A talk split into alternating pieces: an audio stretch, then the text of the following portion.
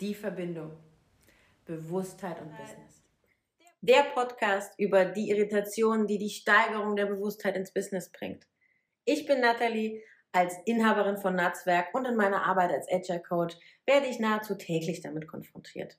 Worte wie Gefühle und Energie werden immer noch als spirituell beschimpft. Und genau da liegt mein Fokus.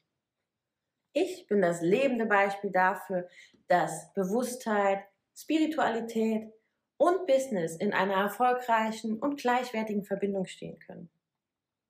Mit dem Teilen meiner Erfahrungen und Impulse hoffe ich, mehr Akzeptanz und Offenheit für eine vielleicht noch unbekannte Welt in den Arbeitsalltag zu bringen, sodass Perspektiven, neue und Chancen entstehen können.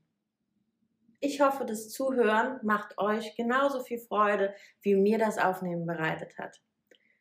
Wenn ihr Feedback für mich habt oder auch, ja, Inspirationen für neue Themen, dann schickt sie mir gerne. Ich freue mich darüber. Und jetzt bleibt mir nur zu sagen, wir hören uns